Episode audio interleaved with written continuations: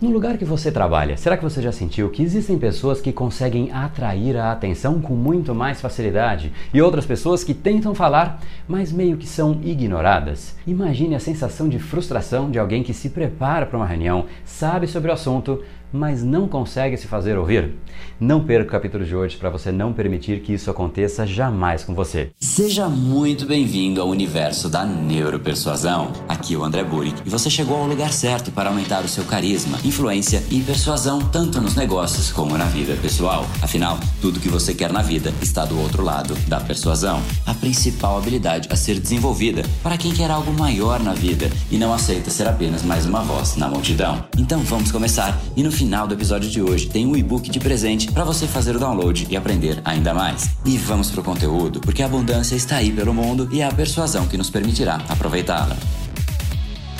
Fala pessoal, André do Power, Academia Cerebral e criador do método Neuropersuasão. E esse é mais um dos nossos capítulos diários dessa minissérie especial sobre neuropersuasão. E são capítulos especiais porque eles são sequenciais. No capítulo passado, a gente falou sobre a importância de saber o balanço correto entre ouvir e falar para aumentar o seu nível de impacto. E hoje a gente vai levar esse assunto para o lado profissional. Olha só o que o Alexandre, aluno do curso Neuropersuasão, ele fala sobre isso. Eu tinha uma carreira muito boa tecnicamente e há muito tempo eu estava estagnado, vendo dos outros crescerem. Depois do curso, eu consegui ver o que acontecia com as pessoas que cresciam, por que cresciam, quais as técnicas que elas utilizavam, estejam elas conscientes ou não. No final, eu vou deixar o link do depoimento dele completo, mas é exatamente isso que a gente vai falar. Foi inclusive algo que eu usei muito nos 15 anos de carreira corporativa que eu tive do Citibank, Johnson Johnson, Danone, e isso me fez crescer vertiginosamente a ponto de eu responder para o presidente de uma empresa de 3 bilhões com menos de 30 anos de idade. E é isso que eu quero te trazer. Então vamos lá. Vamos pegar uma coisa que acontece acontece com muita frequência no dia a dia de praticamente qualquer profissão.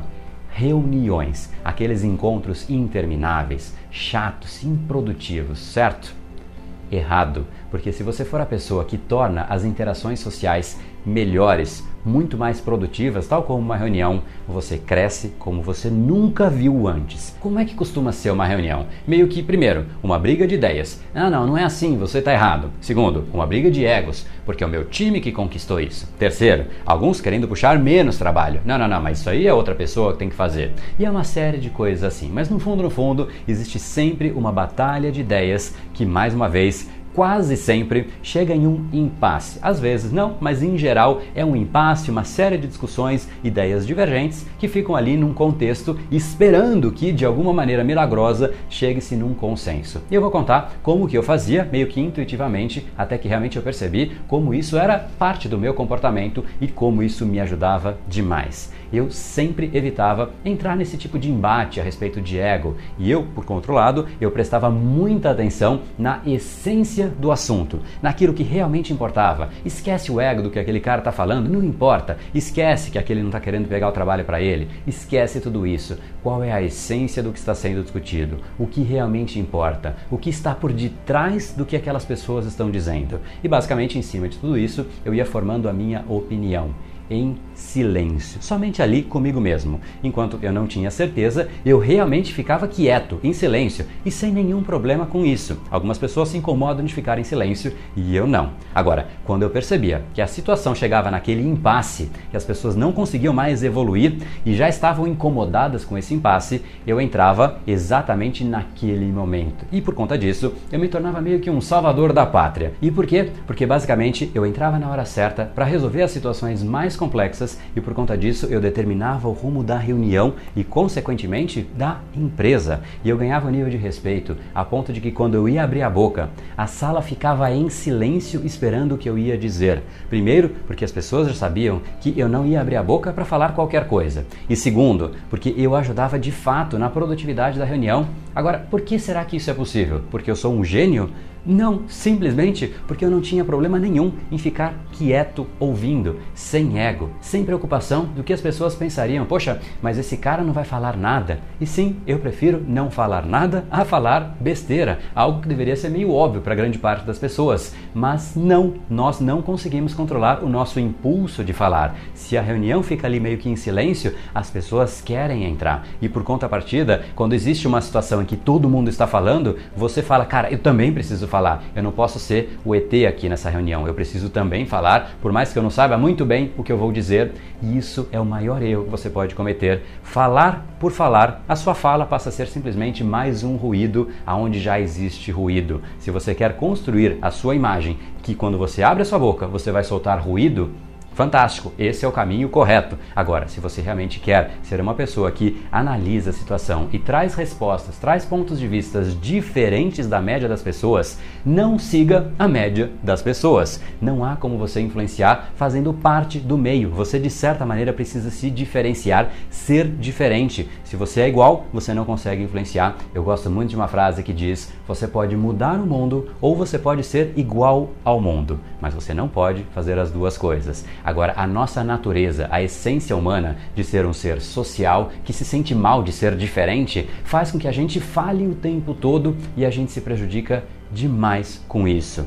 Fique quieto até a hora certa. Ache a hora certa e aí sim se posicione. Ganhe respeito. Entre de forma incisiva, enfática. O nome disso é poder. E mais uma vez, o efeito disso é inconsciente. É um silêncio que as pessoas vão notar que você é diferente. Agora, essa percepção inconsciente que você gera vai construindo dia a dia na mente das pessoas a sua imagem, até que chega num ponto em que a sua mensagem tem um peso tamanho que simplesmente precede a sua presença. As pessoas querem você, as pessoas querem o que você fala, e tudo isso, mais uma vez, é inconsciente. Isso é algo que você conquista, não é do dia para noite, é constantemente fazendo essa mesma coisa, mantendo esse padrão, superando essa dificuldade. Poxa, eu preciso falar? Não, você não precisa falar. Segure esse impulso, afinal, se você quer construir essa imagem, quer construir o seu poder, isso é algo que te faz bem, você se sente bem com isso, porque você percebe que você sim pode agregar. Agora, lembre-se sempre que isso é algo que você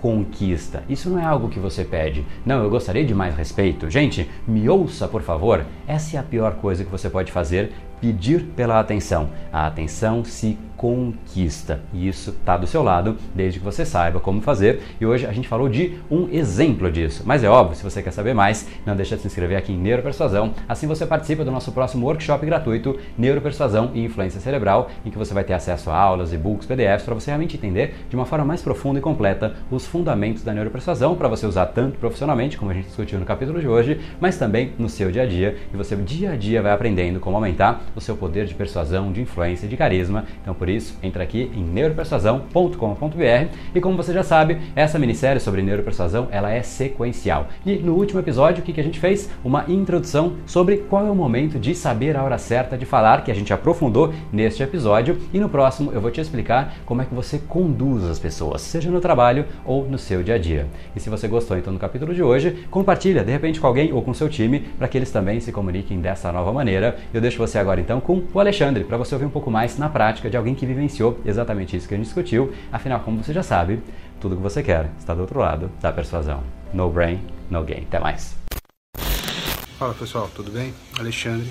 Estamos aqui finalizando o curso de Persuasão.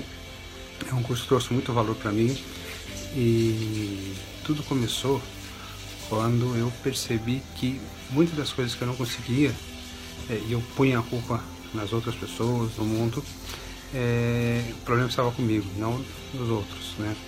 Eu tenho trabalho numa área técnica, é, tive uma carreira muito boa tecnicamente e, e há um tempo estava estagnado e vendo os outros crescer e não sabia por que não crescia e sempre achava que o problema estava no mundo, estava nos outros e nunca era eu.